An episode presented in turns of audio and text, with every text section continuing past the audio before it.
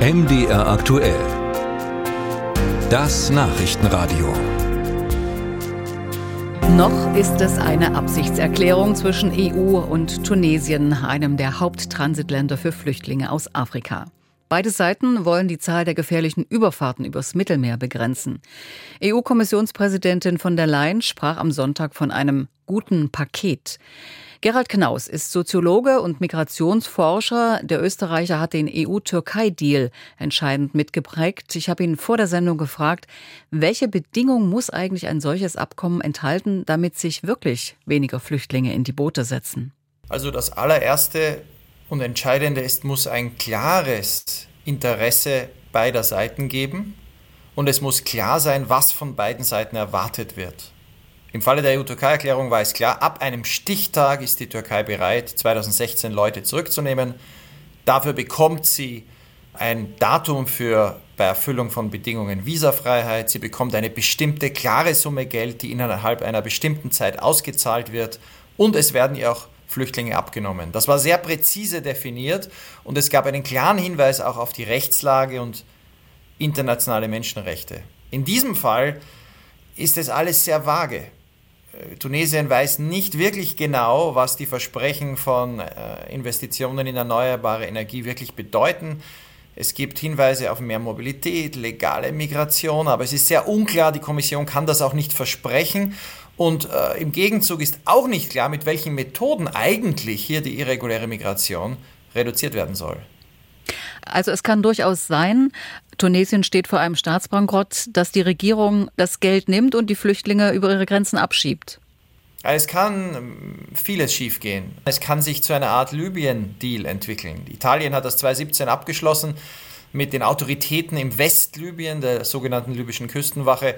Und der Deal war im Grunde genommen, wir geben euch Geld über Geheimdienste zum Teil auch direkt den Schmugglern und ihr stoppt die Boote egal wie. Und die menschlichen Kosten für die 100.000 Menschen, die dann zurückgebracht wurden oder in Libyen eingesperrt wurden, die waren horrend.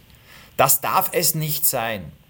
Umgekehrt kann es aber auch so sein wie die Kooperation zwischen Frankreich und Großbritannien. Seit vier Jahren kooperieren diese zwei Demokratien und wollen äh, die irreguläre Migration über den Ärmelkanal stoppen. Jedes Jahr aber sind es mehr Menschen, die in die Boote steigen, obwohl Frankreich eigentlich eine erfahrene Polizei hat.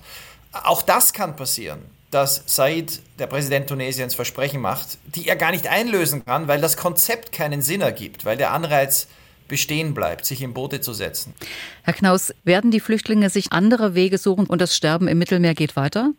Es ist nicht so einfach, dass Menschen andere Routen finden, aber es ist klar, wenn wir kein Gesamtkonzept für Nordafrika haben, das dazu führt, dass sich weniger Menschen in die Boote setzen, dann wird dieses Jahr 2023 vielleicht ja, vielleicht sogar das tödlichste Jahr seit Jahrzehnten. Schon fast 2000 Menschen sind in diesem Jahr ertrunken. In Deutschland hat die Bundespolizei die Schleierfahndung gegen Schleuser und illegale Einreisen im Grenzgebiet zu Tschechien und Polen ausgeweitet. Vor allem die Einreise aus Polen nach Deutschland, also die illegale Einreisen, sollen zugenommen haben.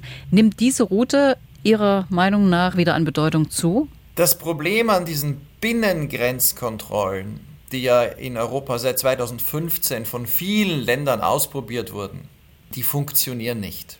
Denn sporadische temporäre Kontrollen an bestimmten Grenzabschnitten können zwar Menschen stoppen, sie können in manchen Fällen auch dazu führen, dass Menschen zurückgeschickt werden, aber die probieren es noch einmal, ein zweites, drittes, viertes Mal.